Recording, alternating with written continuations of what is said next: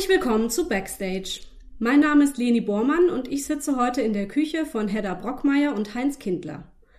Wenn ich aus dem Fenster schaue, kann ich den Innenhof sehen, von dem aus man in das Foyer und zur Bühne des Theater in der Kurve kommt.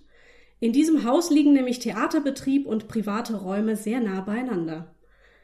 Das Theater in der Kurve ist die einzige feste Theaterspielstätte in Neustadt mit einem vielseitigen Programm aus Schauspiel, Lesungen, Musik und mehr, teilweise professionell, teilweise von engagierten Amateuren. Und wie Hedda und Heinz darauf kamen, das alles in ihrem eigenen Haus einzurichten, darum soll es heute unter anderem gehen. Hallo Hedda. Hallo Lenny. Das Haus ist ein ehemaliges kleines Weingut, das ihr 97 gekauft habt. Hattet ihr denn von Anfang an schon den Traum, hier ein Theater einzurichten? So konkret Theater nicht, aber der Traum ist tatsächlich äh, mit mir gemeinsam hier eingezogen. Der Heinz hat sich äh, jahrelang erfolgreich gewehrt. Und äh, ich hatte aber schon so ein bisschen so einen, so einen Wunsch im Sack, sag ich mal. Und habe den aufgeschrieben, der lag dann auch jahrelang bei mir im Nachttisch. Und äh, den habe ich dann irgendwann immer wieder mal ausgepackt. Und dann hat Heinz dann nach sieben Jahren, die wir hier wohnten, gesagt, okay, mach. ja, und dann wurde das Ganze erstmal eine Baustelle für drei Jahre etwa. Und yeah. ihr habt alles selbst gemacht oder habt ihr euch irgendwie mal Hilfe geholt? Ja, wir haben uns natürlich auch Hilfe geholt. Ähm, man kommt, wenn man so viel selber baut, irgendwann nicht mehr wirklich vorwärts. Man gerät in Krisen, weil man nichts anderes mehr tut. Und äh, wenn das geldlich möglich war, finanziell, dann haben wir uns auch Hilfe geholt. Ja.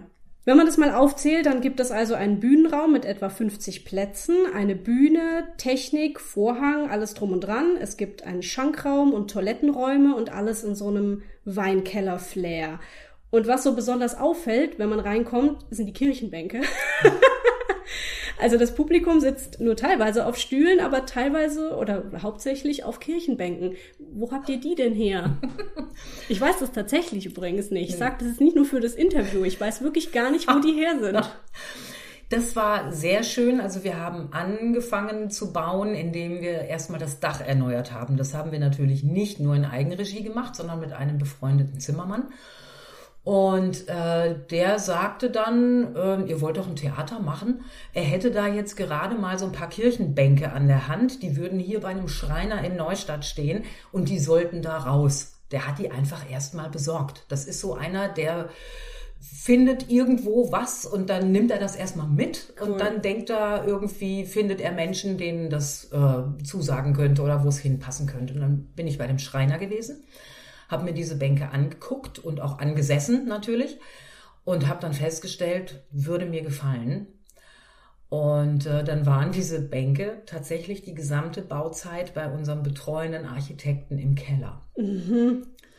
Und äh, nach drei Jahren Bauzeit haben wir die dann dort wieder aus dem Keller rausgewuchtet und ins Theater gestellt. Boah. Und es passte genau. Mhm. Wir hatten also mit allem, wie wir die Bänke dann auch im Schankraum genutzt haben, da ist es ja eine ganz lange Bank an der Wand äh, und im, im Zuschauerraum, es hat genau gepasst von den Maßen, dass da so einigermaßen Mittelgang entsteht. Es war wie wenn Gottes Segen hier eingezogen wäre. Schön, ja. Und was auch immer auffällt, sind die Holzöfen. Also dass speziell im Theaterraum und im Foyer nicht mit einer normalen Heizung geheizt wird, sondern mit richtigen Holzöfen noch. Das knistert dann immer so vor sich hin da hinten. Ja, da war die Idee, ähm, es nicht an den Heizkreislauf von unserem Haus mit anzuschließen. Ähm, wir wollten eine schnelle, effektive Wärme in den Räumen haben, weil wir für eine kurze Zeit diese Räume warm haben müssen. Mit einem normalen Heizsystem müssten wir wahrscheinlich Tage vorher diese mhm. Räume beheizen oder auch das ganze Jahr über. Mhm. Und so schieben wir halt ein paar Scheite Holz mehr rein, fangen ein bisschen früher an und dann ist es abends dann auch warm, wenn ja. es in die kalte Jahreszeit geht. Und vor allem der Heinz hat es immer schön warm, wenn der hinten an der Technik sitzt, direkt ja. neben dem Holzofen. Das ist ein beliebter Platz im Winter. ähm, ja, und 2009 wurde das Theater eröffnet. Das heißt, wir feiern dieses Jahr zehn Jahre Theater in der Kurve. Jawohl, uh, wir haben Geburtstag. Cool. Wie wurde das eröffnet? Mit einem besonderen Stück? Ja, ähm, das hat der Heinz gespielt. Das äh, Stück hieß Sindbad oder der Quellgeist von äh, Thomas A. Keck. Den kannte ich damals vom SWR. Und äh, der hatte sein Stück dann zur Verfügung gestellt, also wir durften es spielen. Und äh, Eva Kürau hat es, hat die weibliche Hauptrolle dazu gespielt und dann haben wir das als Eröffnungsstück hier bei uns im Theater aufgeführt. Da waren noch keine Glaswände, keine ja. Türen. Es waren irgendwelche Noppenfolien, die die Kälte abhielten. Ja. Ja, ich erinnere mich auch noch, ich habe euch 2011 kennengelernt. Das war dann zwei Jahre, nachdem es euch gab. Und da sah auch alles noch ein bisschen anders aus als heute. Ich erinnere mich auch noch an die Noppenfolie und daran, dass es noch keinen Boden gab im Theaterraum. War noch so kalter Beton irgendwie. Und das Programm war halt viel kürzer. Also ihr habt ja immer ein, ein Halbjahresfaltblatt.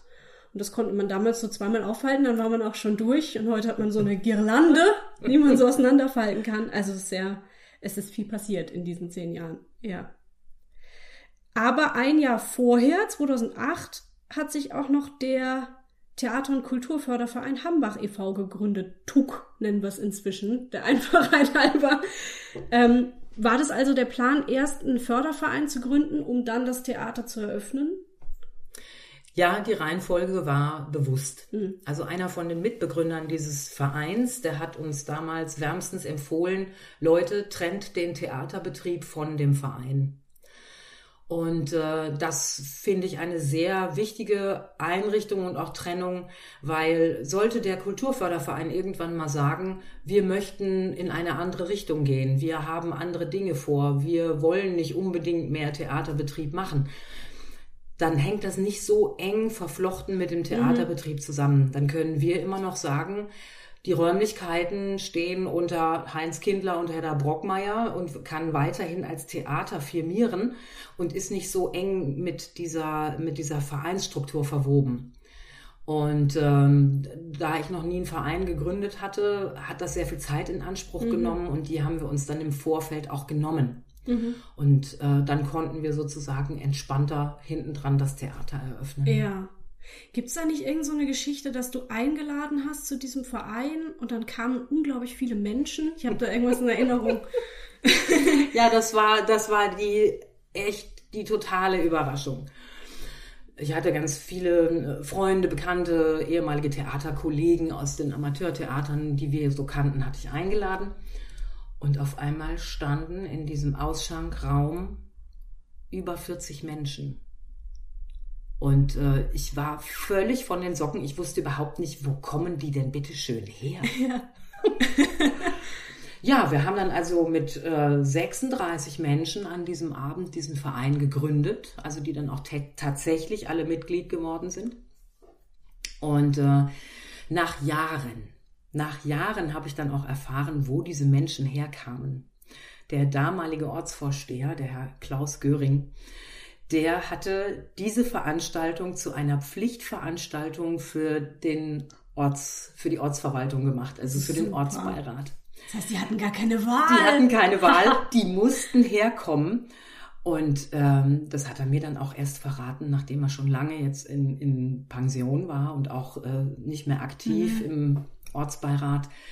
Da hat er mir das dann irgendwann, nee, die Gerda Bolz, Ah, ja, die Gerda ja. Bolz hat es mir verraten, ja. er selber gar nicht. Ja, also die und jetzige Ortsvorsteherin. Die jetzige Ortsvorsteherin, die ähm, war damals dann eben auch verpflichtend dabei oder hat mir diese Geschichte daneben zugetragen und das fand Super. ich sehr herzerwärmend. Wie viele Mitglieder sind es heute? Ich glaube 100 haben wir noch nicht.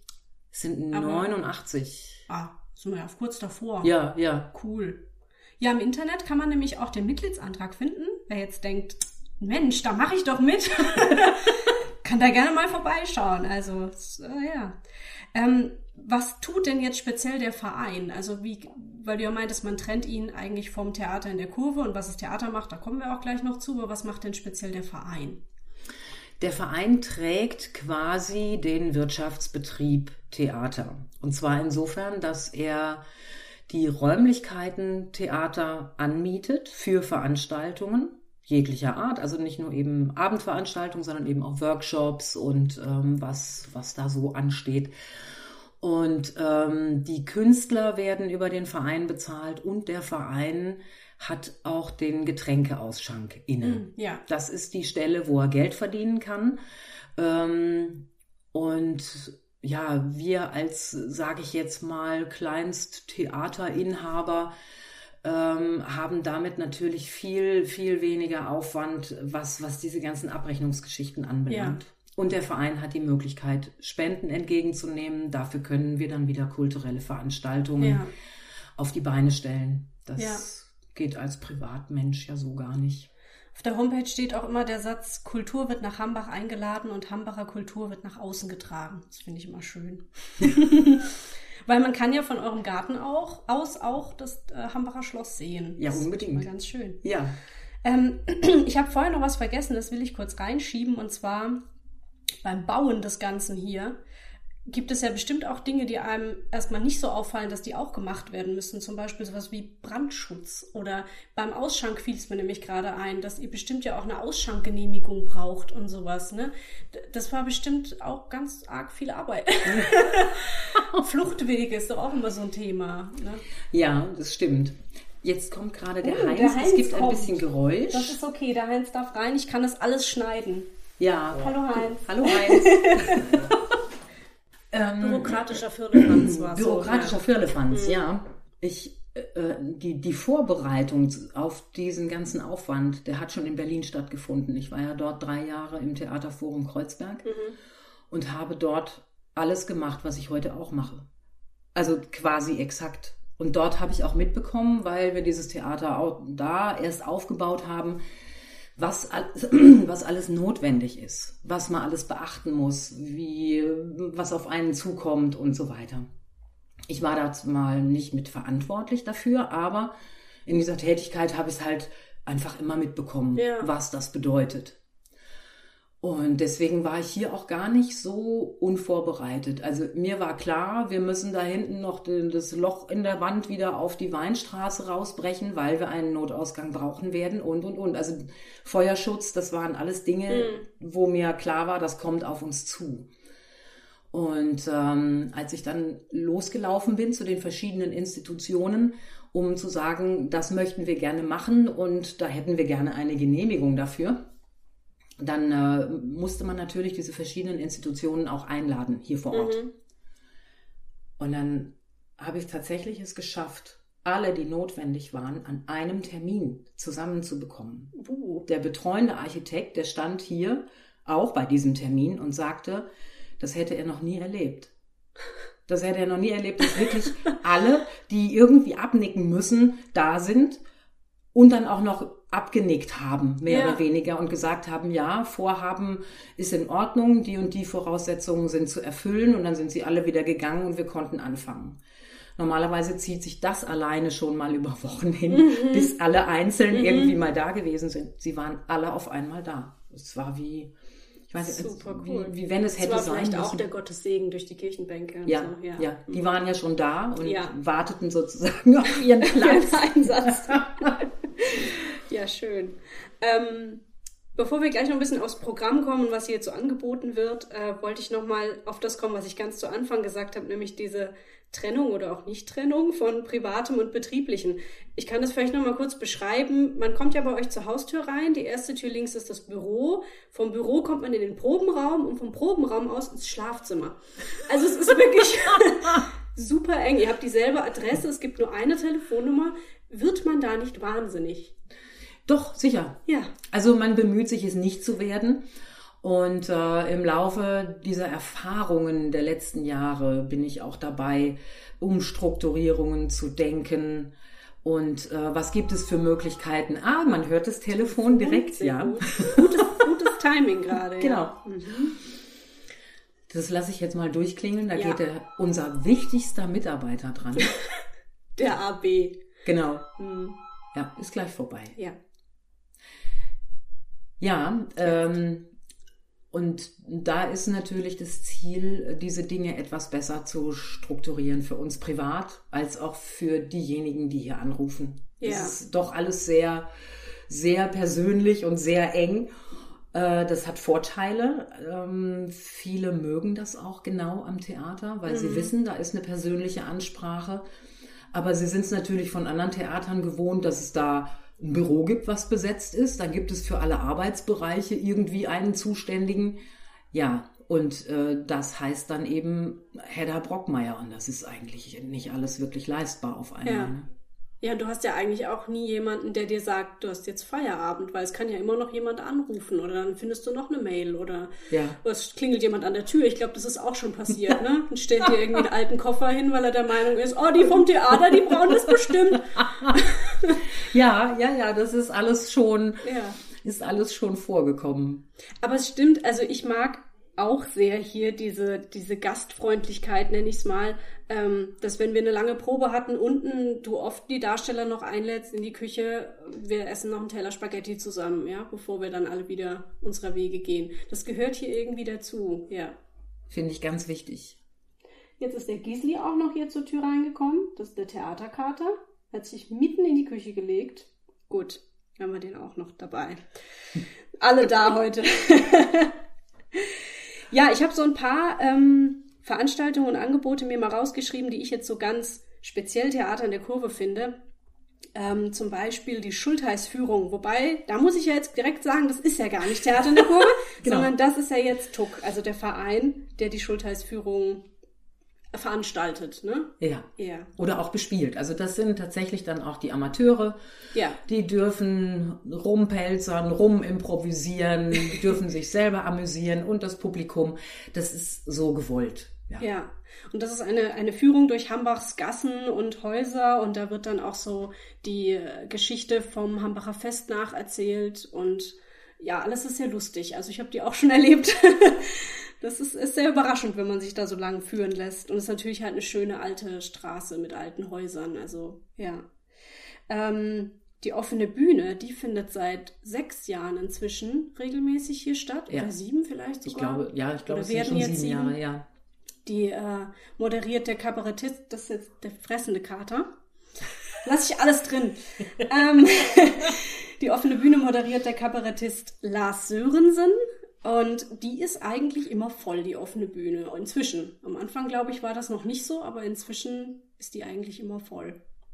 Ja, ja, die offene Bühne hat eine Entwicklung durchgemacht, ähm, wie es jedes neue Projekt hier, jede neue Veranstaltungsreihe im Theater in der Kurve macht. Eine neue Idee heißt, ähm, es neu aufzustellen, es auch genauso zu begreifen, wieder ganz neu einzuladen und nicht mit der Erwartung dran zu gehen, hey, das ist ja jetzt hier Theater in der Kurve und das funktioniert auch so. Das ist nicht so. Also jede, jede Veranstaltung oder Veranstaltungsreihe muss quasi durchlebt werden, durchdacht und äh, entsprechend eben auch nach außen getragen werden. Das ist so, da habe ich mich inzwischen auch dran gewöhnt. Und so war das auch mit der offenen Bühne. Den Lars habe ich bei einer offenen Bühne kennengelernt. Der Alex Ensminger, der hat uns damals empfohlen, Leute, macht eine offene Bühne, das passt super bei euch rein. Ich habe gedacht, oh Gott, was soll ich denn noch machen? Ich kann das nicht machen. Und er sagte aber auch, nee, äh, er muss irgendwie sich auch um seinen, ähm, um seine eigenen Auftritte kümmern und so. Er macht das jetzt zwei, dreimal, um das anzukurbeln, aber dann müssten wir sozusagen auf eigenen Füßen stehen. Und da habe ich den Lars gesehen bei der offenen Bühne.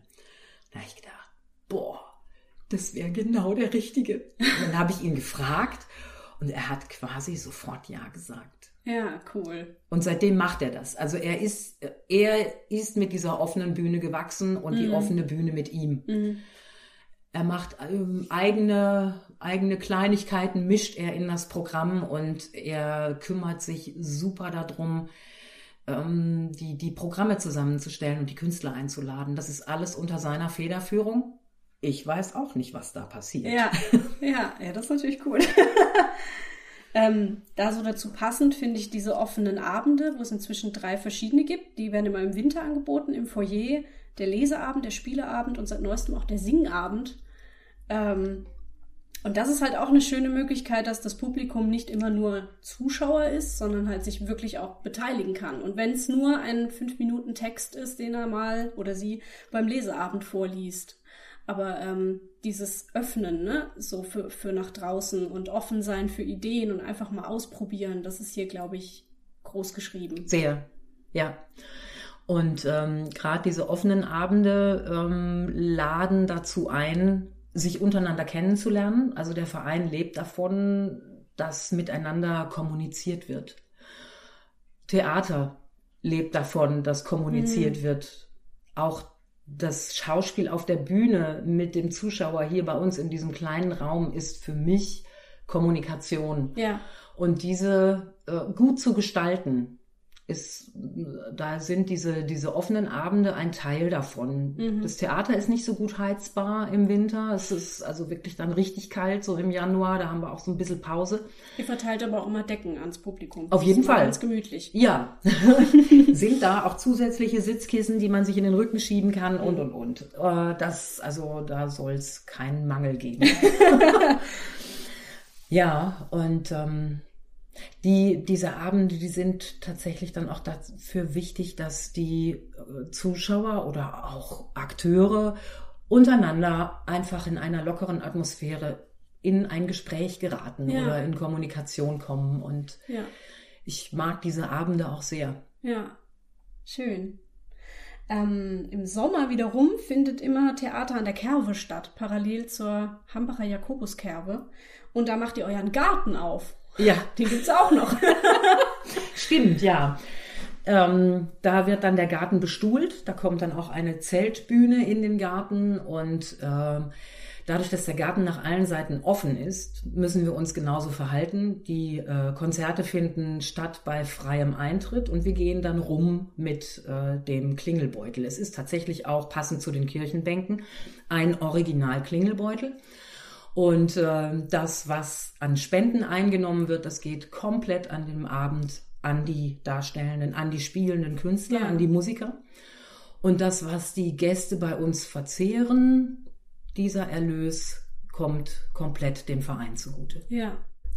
Ähm, ich habe die Anfangszeit vor zwei Jahren auf 19 Uhr gelegt. Die Kerve geht ja bis Dienstag und das mhm. sind ganz normale Arbeitstage. Sonntags ist für jemanden, der montags arbeiten muss, auch 22 Uhr eigentlich schon Schluss. Mhm. Und ähm, so, wir, so machen wir die Konzerte zwischen 19 und 22 Uhr, damit wir ah, okay. sowohl ja. diesen Bedürfnissen Rechnung tragen, als auch der Möglichkeit, im Rahmen von der Kerbe halt auch mal ein bisschen Rumbums machen zu können. Ne? Rumbums, ja. Was für mich auch so ein großer Indikator ist, dass das Theater gewachsen ist, sind die Gastspiele. Das habe ich so das Gefühl, gab es am Anfang nicht oder wenig. Und inzwischen kommen Ensembles aus Bremen und Bonn und spielen hier. Das ist sehr abgefahren.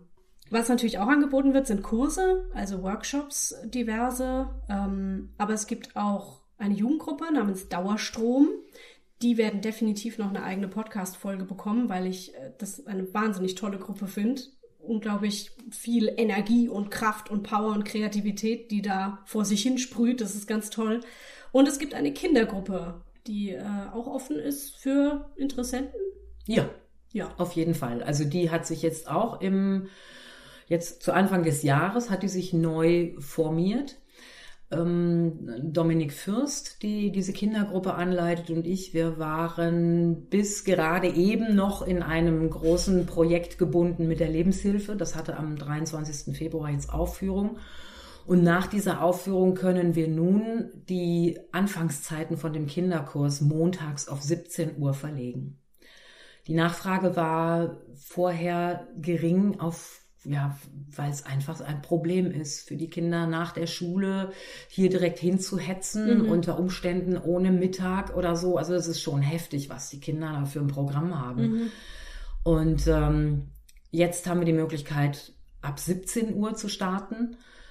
Und da habe ich auch jetzt schon mehr Nachfrage auf jeden Fall. Aber es sind auch noch Plätze frei. Also ja. wer Lust hat zu kommen. Wie ist da die Altersstruktur? Ähm, wir probieren es tatsächlich so mit äh, sieben bis 13. Mhm.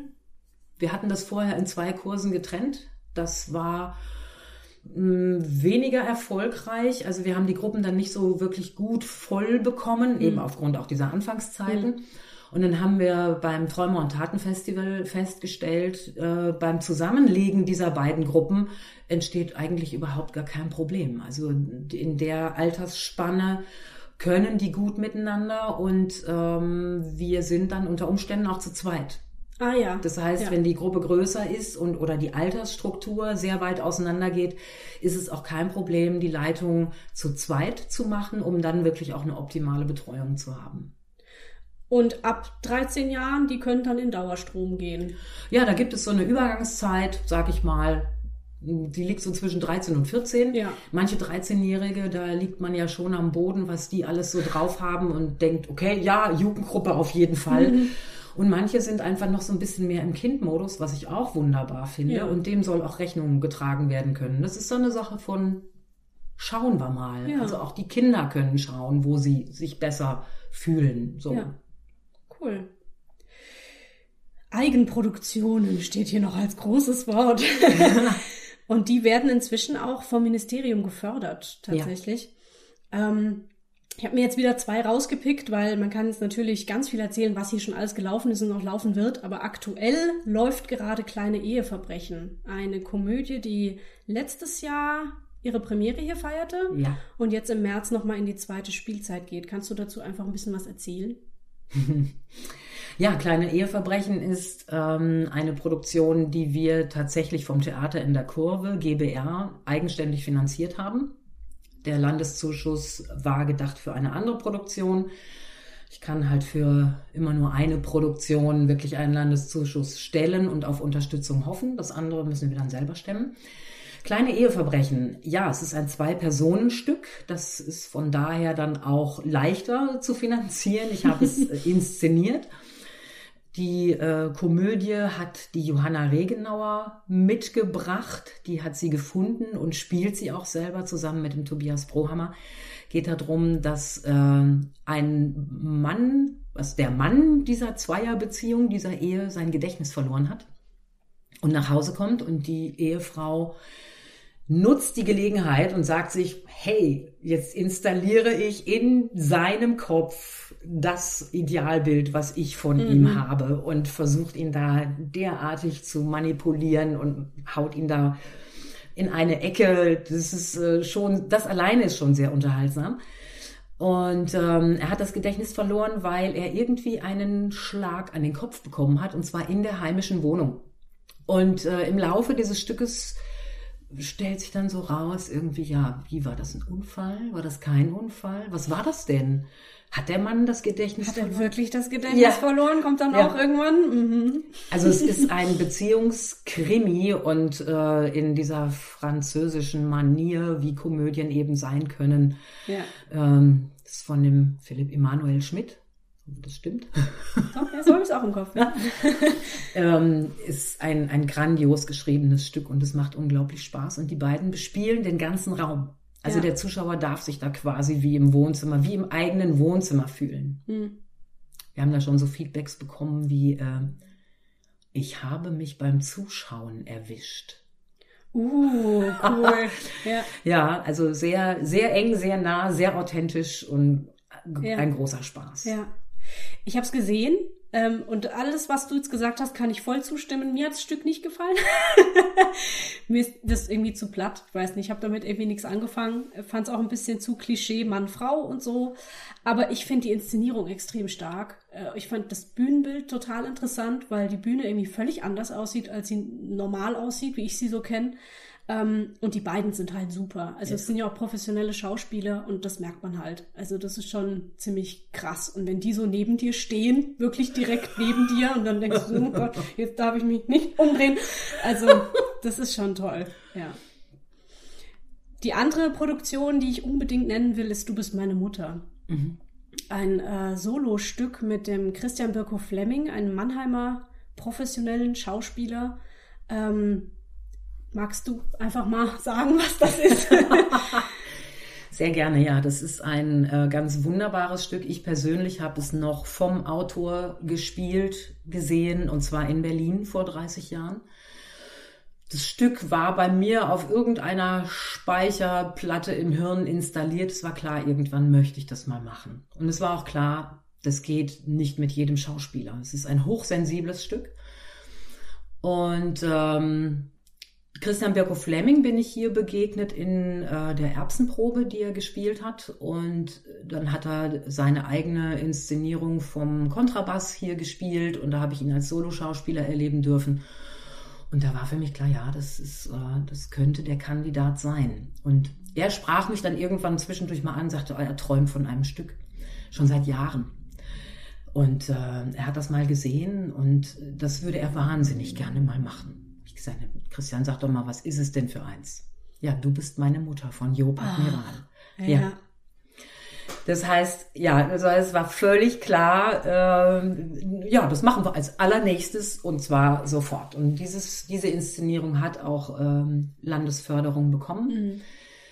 Ähm, es geht um das Thema Demenz und Christian Birko Fleming spielt quasi simultan äh, den, die Figur Job Admiral und dessen Mutter. Er zieht sich nur einmal um zu seiner Mutter und dann auch wieder einmal um von seiner Mutter zurück in den Job Admiral. Aber ähm, sie sind beide permanent anwesend und äh, kommunizieren auch miteinander. Das Stück ist äh, geschrieben nach Besuchen von Job Admiral bei seiner dementen Mutter. Das Stück ist in den 80er Jahren entstanden. Und er hat es in den Niederlanden gespielt. Es ist mehrfach ausgezeichnet worden, hat Preise gewonnen. Und äh, ja, es ist so mit das beste Theaterstück, was ich dahingehend bisher so erlebt habe. Ja, da klingelt wieder das Telefon. Es war den ganzen Tag still. Ich habe das Stück gesehen und ich war wirklich extrem fasziniert davon, dass man innerhalb ganz kurzer Zeit, also wirklich Minuten, angenommen hat, dass da zwei Personen sind. Also es war vollkommen außer Frage, dass da zwei Personen auf der Bühne sind. Aber da war halt nur einer. Das sowas habe ich noch nie gesehen. Also das ist wirklich liegt halt auch an Christian, den ich hoch verehre. Also es ist grandios, wie der spielt. Ähm, ich freue mich auch total drauf, dass ich nicht nur mal mit ihm spielen durfte, sondern es jetzt auch nochmal machen darf. Ich bin eigentlich sein größter Fan. nee, ist wirklich ganz, ganz toll. Und ähm, ich habe halt auch am Publikum gemerkt, wie unfassbar das an die Leute geht. Also die sind danach dann zum Christian hin und haben ihn umarmt, obwohl sie ihn vorher noch nie gesehen haben, ja. Und er wusste manchmal gar nicht, wie ihm so geschieht. ähm, also ja, kann ich sehr empfehlen. Wird das nochmal irgendwie gezeigt demnächst? Das Stück ist äh, im La Profs Aufführungsförderkatalog. Ja.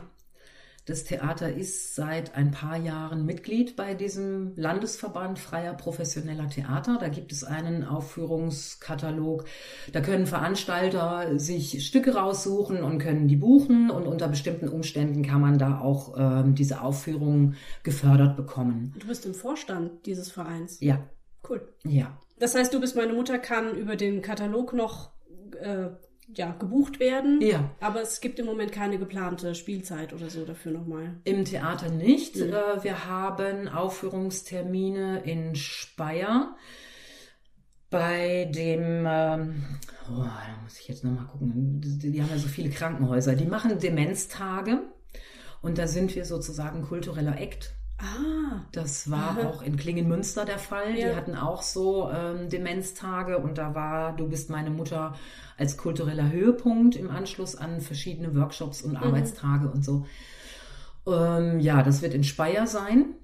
Aber das sind dann äh, gebuchte Veranstaltungen im Rahmen von solchen Alzheimer-Veranstaltungen ja. oder Demenzveranstaltungen. Ja. Und da passt das wunderbar hin. Dafür ist es genau gemacht und gedacht. Ja. Ihr wart sogar mal auf der roten Couch in der Landesschau gesessen. Ja. Der Christian und du. Ja. Für das Stück. Ja. ja. Ich war erstaunt, wie lange sie uns haben reden lassen. Die hatten tausende von Fragen und die hatte auch vorher mal so angeschnitten. Und dann haben wir einfach erzählt über uns, über das Stück, über unsere Arbeit auch. Und plötzlich war die Sendezeit zu Ende. Jo. Super. Bam, bam, bam, bam. Bam, badam, bam, bam. Hallo Heinz. Hallo. Du hast deine Theateranfänge auf der Freilichtbühne in Hasloch gemacht.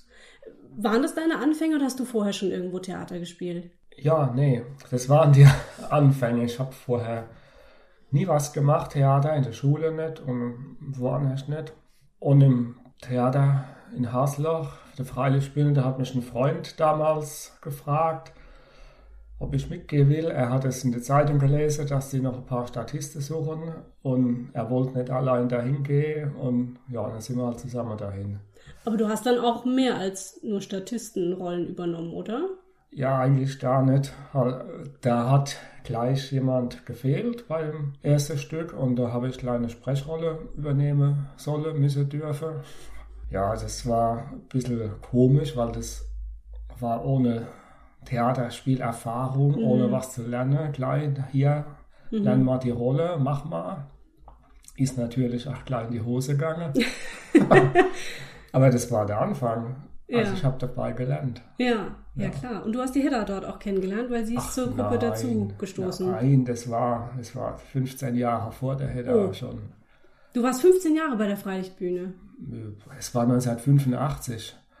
Und die Hedda ist so sieben, ne Quatsch, 96 oder so. Ist sie dann dazu, dazu gestoßen? So ah, ungefähr, ja, ja, ja, ja. Okay. Cool. Ähm, du hast auch hier im Theater, also im Theater in der Kurve, schon häufiger bei Produktionen mitgespielt. Im Moment sieht man dich aber, glaube ich, ausschließlich bei der Schultheißführung spielen oder ja. Hast du vor, noch mal ein bisschen mehr auch auf die Bühne zu gehen oder ist es so ein bewusstes, nee, du machst jetzt andere Dinge eher hinter der Bühne? Eigentlich wollte ich schon auf die Bühne zurück. Der Eder hat mich letztes Jahr gefragt, wie wir 2019 angehen, ob ich wieder mitspielen möchte oder nicht. Da war aber das Stück äh, für mich ein bisschen zu kompliziert, mhm. Äh, zeitmäßig zu intensiv. Und da habe ich gesagt, nee, danke. Aber ansonsten würde ich schon mal wieder mitspielen. Ja. ja. Also, dass ich nicht spiele, ist ein Zeitproblem. Ja, ja. Keine, keine Wolle oder Köne. Ja. ja. Anders als Hedda hast du nämlich auch noch einen normalen Job, sag ich mal. Also du gehst tagsüber aus dem Haus, arbeitest acht Stunden, nehme ich an, ja. und kommst abends heim und dann ist hier aber immer noch Arbeit. Also wirklich Feierabend hast du hier dann nicht immer, oder? Nicht immer ist du. Also Feierabend habe ich, wenn ich im Bett bin. Ne? Ja. Und ja, Broterwerb braucht man, weil das Theater doch schön ist, aber zum Leben zu klein. Ja. Ne? Ja, genau. Aber die Arbeit, wo daheim anfällt, die macht Spaß im Theater. Das ist nicht mhm. so, dass es keinen Spaß machen würde. Es ist nur gleichzeitig, wenn ich im Theater mich da engagiere, kann ich privat nichts machen. Und ja. das ist das, was mich ah. ein bisschen fuchst. Ne? Mhm die Arbeit im Theater, egal ob Technik oder Bühnebau und bei der Probe auch dabei sein, wegen der ja. Technik, das ist alles in Ordnung, alles gut. Nur wenn ich dann ins Bett gehe und denke, ach, jetzt hätte ich für dich aber was machen können mhm. oder nochmal Rad fahren können oder irgend sowas, das geht flöte ja. und das ist das, was ja. ärgerlich ist. Ja, ja, das verstehe ich. Ähm, wir haben es jetzt gerade schon angerissen. Was sind denn deine Aufgaben im Theater? Also bei der Schultheißführung spielst du mit, aber du leitest sie auch seit neuestem. Kann man das so nennen? Ja, so ist der Plan. Die Hedda hat es ja ursprünglich ins Leben gerufen vor über zehn Jahren. Das war unser allererstes Stück, bevor ja. es das Theater überhaupt gegeben hat. Ja. Und eigentlich haben alle Positionen, alle Mitspieler schon gewechselt, außer mir. Deswegen bin ich ja, der Dienstälteste weiß am meisten und so und kann dementsprechend die Leute relativ leicht da einweisen ja. oder so. Deswegen, die hätte wohl das nicht mehr machen, weil sie genug anderes zu tun hat, neue Produktionen und da habe ich das übernommen. Ja, super. Und du bist für alles zuständig, was Technik ist. Also du sitzt bei den meisten Produktionen hinten am Technikpult und bist für Scheinwerfer und Ton und was es halt so verlangt zuständig. Das ist die Arbeit, wo man sieht bei ja. jeder Veranstaltung oder fast jeder, ne? weil die Künstler in der Regel niemand dabei haben, wo die Technik für sie macht, Licht und so und Ton. Das mache ich.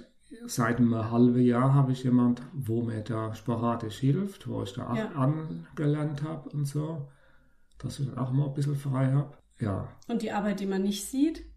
Die Arbeit, wo man nicht sieht, ist, wenn die Künstler kommen, ist da meistens schon drei Stunden vorher Arbeit je nachdem, was es ist, natürlich auch. Man muss das Theater im Winter vorheizen, man ja. muss die Bühne umbauen, dann ihre Bedürfnisse, dann ihre Größe bestuhlen. Dann müssen wir uns auch um den Ausschank kümmern, mhm. für die Pause und so. Das sind alles Arbeiten, wo auch mit dazu gehören. Ist nicht unbedingt nur Technik, sondern auch zur Organisation halt drum. Organisation, ja. ja. ja. Und, und auch viele, ja, so, so Hausmeister-Tätigkeiten für das Theater. Ja, genau. Also wenn was kaputt geht, dann reparierst du das wieder. Genau. ja. Ähm, was ist denn für dich so das Besondere am Theater in der Kurve, wenn du das jetzt jemandem beschreiben müsstest? Warum, warum machst du das hier? hm. Im eigenen Haus. Da könnte ich jetzt sagen, weil die Hedda meine Frau ist. Ne? Mhm. Ja. Dass wir das Theater hier in dem Haus haben, ist schon hauptsächlich der Hedda ihren Verdienst. Also wenn sie nicht gedrängt hätte und so, hätte man das nicht. Also ich hätte das nicht gemacht. Meine Idee war das nicht. Mhm. Ich war natürlich sofort dabei, die Idee zu unterstützen und mitzubauen und zu arbeiten. Aber ja, ich hätte mir auch was ein leichteres Leben vorstellen können. es ist natürlich auch so, wenn mal eine Sommerpause ist, dann kann es passieren, haben wir mal vier Wochen keinen Betrieb und dann geht es wieder weiter. Dann kommen das erste Mal wieder Leute in den Hof, ins Ja. Theater. Und das ist komisch. Das Gefühl war am Anfang vom Theaterleben hier natürlich noch viel größer, dass auf einmal fremde Leute bei uns im Haus rumlaufen. Ja, das Und die stimmt. machen das so ganz selbstverständlich. Ja, Ja. ich bin ja jetzt hier zu Besuch, ich darf das und so, kann ja rumlaufen, Türe aufmachen. Da habe ich äh, ein bisschen zu knabbern gehabt, ja. Mhm. Ich finde es total gut, dich hier auch zu Wort kommen zu lassen, weil, wie du schon sagtest, du übernimmst viele Arbeiten hier, die man nicht sofort sieht. Und viele verbinden mit dem Theater in der Kurve erstmal Hedda Brockmeier. Aber ich finde es halt wichtig zu zeigen, dass du auch hier Teil des Ganzen bist, dass du auch dieses Theater Ja. besitzt und hier wohnst und wichtige Aufgaben übernimmst, die auch teilweise nur du übernehmen kannst. Deswegen danke. Ja, gerne. Ich meine, das ist natürlich so eine Art Arbeitsteilung. Und ohne die Hedda bräuchte ich das nicht so machen und die Hedda könnte es ohne mich nicht. Das ergänzt Ja. sich wunderbar und muss gemacht werden. Und das Ja. mache ich gern. Bam, bam, bam, bam, bam, badam, bam, bam. Kommen wir mal noch so zum letzten größeren Teil, nämlich du kommst eigentlich überhaupt nicht aus der Pfalz, Nö. sondern du bist in Münster geboren, Ja. 1964 und hast erstmal eine Ausbildung zur großen Außenhandelskauffrau Fachgebiet Wein gemacht. Wie kommt man von dort zum Schauspiel? Ja, also die Reihenfolge war, äh, war so, dass ich nach meinem Abitur in Münster äh, einen Koffer in Berlin hatte. Und der war am Theaterforum Kreuzberg. Ah ja, Ich hatte aber vor, Fotografie zu studieren und hatte meine Mappe mitgenommen und habe mich am Letteverein beworben, wurde tatsächlich zum Gespräch geladen. Da war ich schon mal völlig gehypt. Ist eine der besten Ausbildungsstätten für Fotografie, wo man sich bewerben kann Cool. in Deutschland, ja. Und ähm, ja, bin dahin und dann haben die mir dann gesagt, ja, tolle Bilder, aber kommen Sie nächstes Jahr nochmal wieder, machen Sie sich mal Gedanken über den Beruf des Fotografen. Ich habe ja nur hobbymäßig fotografiert, was mir Spaß machte. Ne? mhm. Ja. Habe ich gedacht, ist eine gute Frage. Was mache ich dann damit eigentlich? Und dann äh, bin ich aber im Theaterforum Kreuzberg gelandet, war da auch ganz viel in Proben und in diesen Produktionsprozessen mit drin. Und ähm, ich war völlig geflasht, wie dort mit Sprache umgegangen wurde. Also der Ansatz dieses Theaters, äh, Texte auf die Bühne zu bringen, sich mit Sprache zu beschäftigen, ähm, über Imagination, über Körperarbeit, das war für mich, das war für mich der Hammer und ich bin da einfach hängen geblieben. Und zwar drei Jahre. Mhm. Und nach diesen drei Jahren hatte ich eine goldene Gans unterm Arm, die ich aber überhaupt nicht, wo ich nicht wusste, was ich damit machen soll. Ich war, ja, das kenne ich, ja. Ja. Mhm. ich hätte nicht gewusst, ja, gehe ich jetzt irgendwie an Theater? Nein, was mache ich, was mache ich denn jetzt? Ich war völlig überarbeitet, da klingelt das Telefon schon, wieder. ich kapiere das nicht. Es war den ganzen Tag ruhig. Es ist immerhin immer schnell wieder rum. Der AB geht schnell es dran. klingelt viermal und dann hat man wieder Ruhe. Drei. Gut. Vier, gut. Ja. Genau. Und äh, dann habe ich, weil ich nicht wusste, was ich damit machen soll, ich war 24 zu dem Zeitpunkt und ich hatte keinen Brotberuf. Was, was mache ich denn jetzt? Ich bin fertig. Hast du in Berlin gewohnt zu der Ja. Zeit? Ah ja. Ja, ich habe auch drei Jahre da Mhm. in der Zeit gewohnt. Mhm. Und dann bin ich in die Weinbranche geraten über meine Schwester, die im Rheingau gearbeitet hat. Und äh, die hatte mir angeboten, sich für mich einzusetzen, für einen Ausbildungsplatz, wo jemand abgesprungen war.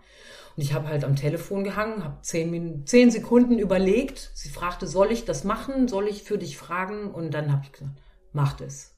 Ja, und dann war ich in der Weinbranche. Dann- Ah, so rum war das. Dann Ja, hatte ja. ich das andersrum gedacht. Mhm. Okay. Und dann kam ich über den Wein in die Pfalz.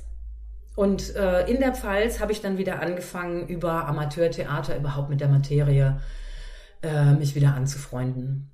Und hast den Heinz kennengelernt in Hasloch. Ja, Ja. genau. Den habe ich da auf der Freilichtbühne kennengelernt.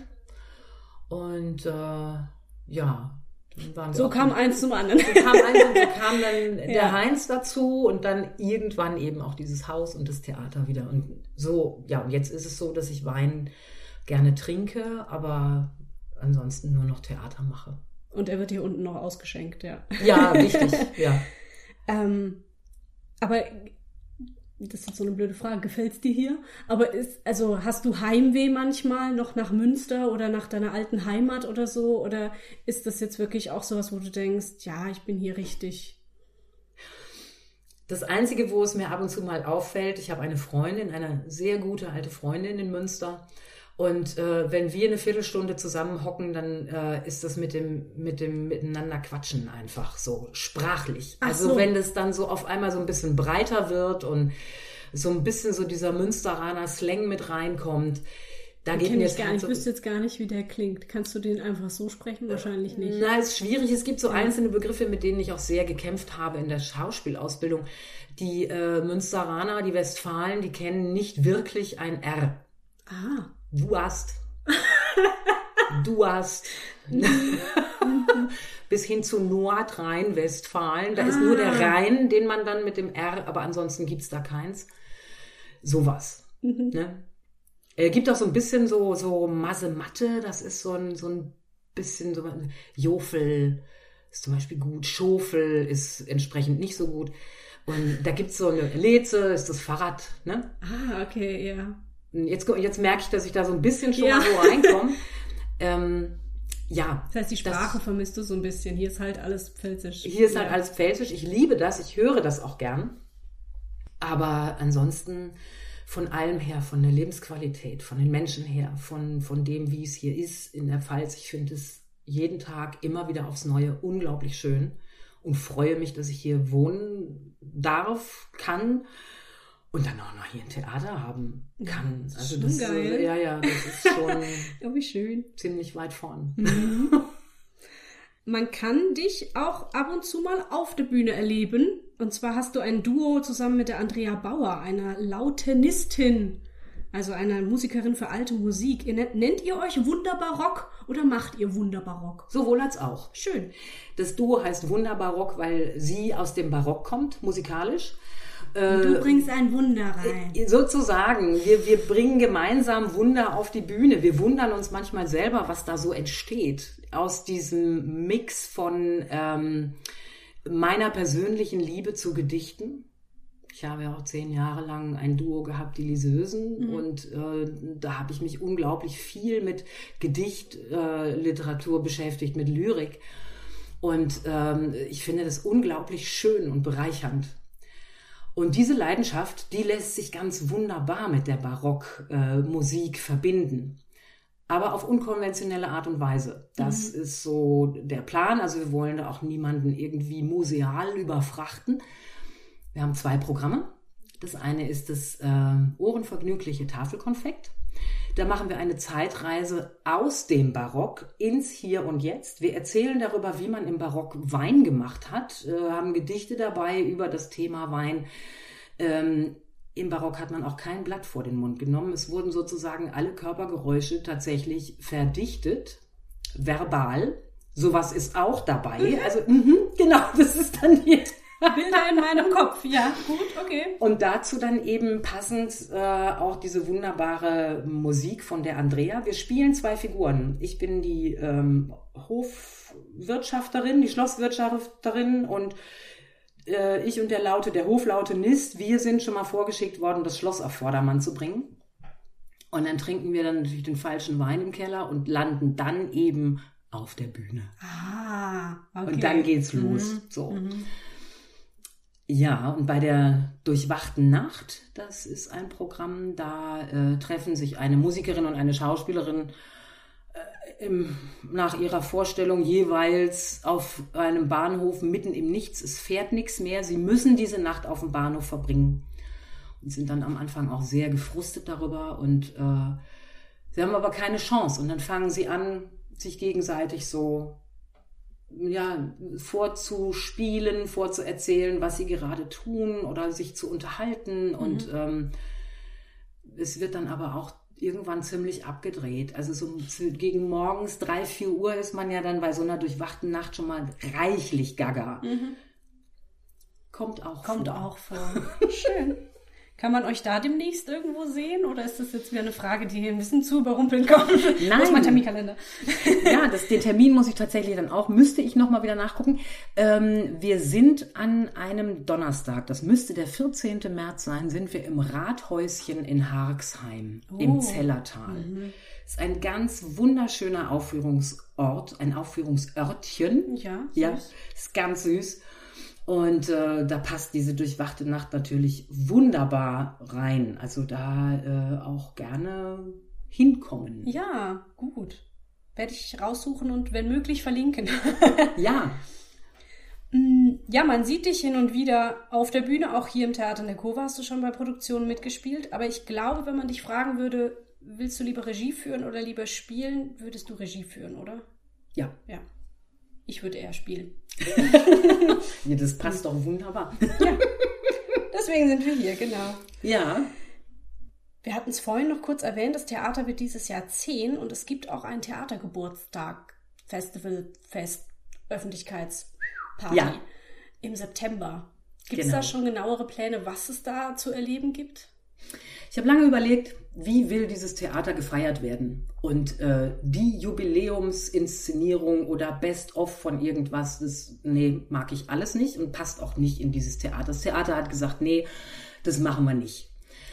Wir machen ein quasi ein offenes Wochenende. Am Freitagabend, das ist der 30.8., da werden Heinz und ich eine Rückshow geben unter der Moderation von Thomas Schäffer. Das heißt, da wird es Bilder geben, da wird es ein Gespräch geben, wie wir es so in dieser Art jetzt gerade führen und äh, mit ein bisschen Musik zwischendrin und so. Also einfach so, so ein bisschen in der Vergangenheit dümpeln, aber jetzt nicht so ne, mit Zeigestock und ja, so. Ja. Eher unterhaltsam. Und Samstag und Sonntag wird das Theater einfach offen sein. Samstags von 14 bis 22 Uhr und sonntags von 11 bis 18 Uhr. Und es kommen Kollegen, es kommen alte Freunde, es kommen alle möglichen Menschen, die kurze Programme auf die Bühne bringen, ähm, quasi als kleine Geburtstagsgeschenke. Ja. Und das wird natürlich offen sein für alle, die Lust haben zu kommen. Ja. Oh, das wird schön, ja. Und sonst, äh, ja, muss man halt einfach auf eure Homepage gucken und äh, soziale Medien, da ist eigentlich immer alles aktuell, dank mir. Ja, das, äh, das machst du wirklich super aktuell. Mhm, Bei mir genau. laufen noch die Pixel durch den Rechner, da hast du es schon hoch hochgeladen. Genau, also man kann im Internet sich gerne informieren, was hier so als nächstes zu sehen sein wird oder wenn man sich für die Kurse interessiert, für die Workshops, dann einfach da vorbeischauen. Ich hätte noch eine Frage, die habe ich äh, in der letzten Folge auch als letztes gestellt. Und zwar, was wünschst du dir von deinem Publikum oder von Veranstaltern oder von der Neustadter Kulturszene oder von der Deutschland-Kulturszene? Oh, jetzt muss ich ein bisschen denken. Denk mal. ich nehme einen Schluck Wasser. Es gibt viele Förderprogramme für Kulturschaffende, wenn man da ein bisschen stöbert. Und ähm, bei den meisten ist irgendwie angefragt innovativ. Im Moment ist digitale, ähm, digitale Verarbeitung von irgendwas auf der Bühne ist plötzlich dann jetzt förderbar und so. Also es, es geht so um Innovationen. Mhm. Und wenn ich mir hier so angucke, was wir hier so treiben als Theater, wir sitzen hier mitten auf dem Land quasi ich finde, wir machen gute Produktionen und es geht mir eigentlich überhaupt nicht um Innovation. Wenn ich mir die Kulturszene in Berlin angucke, äh, wie dort äh, kulturpolitisch geschafft wird oder was da gefordert wird oder wie da auch diskutiert wird, das sind für mich hier böhmische Dörfer, wo ich denke, nein, das Publikum wohnt hier gar nicht. Ja. Das ist, das äh, ist hier nicht vorhanden. Und ähm, da meine ich, dass es ähm, eine, eine Würdigung, eine Akzeptanz, eine Beachtung auch von der Seite braucht, dass die Kultur hier gemäß diesem Publikum stattfindet mhm. und dem und diesem Bedarf. Mhm. Also ich sag mal, abgefahrene Sachen braucht man hier nicht zu machen, weil Mhm. das Publikum das gar nicht in dem Sinne gewohnt ist. Also abgefahren auch im Sinne von abgehoben, meinst du? ne? Ja, Und was So, durchaus. was so ein bisschen weg vom, vom Publikum Ja, ist. ja. ja. Ich muss einen Schluck trinken. Du darfst einen Schluck trinken. Gar kein Ja. Problem. Ja, also ähm, die, die Eigenproduktionsförderung, sage ich mal, läuft gut. Also da habe ich einen Zuspruch, der ist gut. Kann ich gut mit arbeiten. Aber so andere Förderprogramme, da ist immer dann irgendwie sowas in die Richtung gefragt, wo, wo wir vom Profil her überhaupt nicht reinpassen. Aber deswegen ist unsere Theaterkultur hier ja nicht schlechter. Genau, also So. du würdest dir wünschen, dass man das sieht. Ja. Das, was du jetzt beschrieben hast, dass Ja. es hier sehr wohl förderungswürdig ist. Ja, Ja. ja. Oder auch hohe Kultur. Ja, Also mit, mit qualitativ anspruchsvollen Projekten. ja, Ja. genau. Vielen Dank.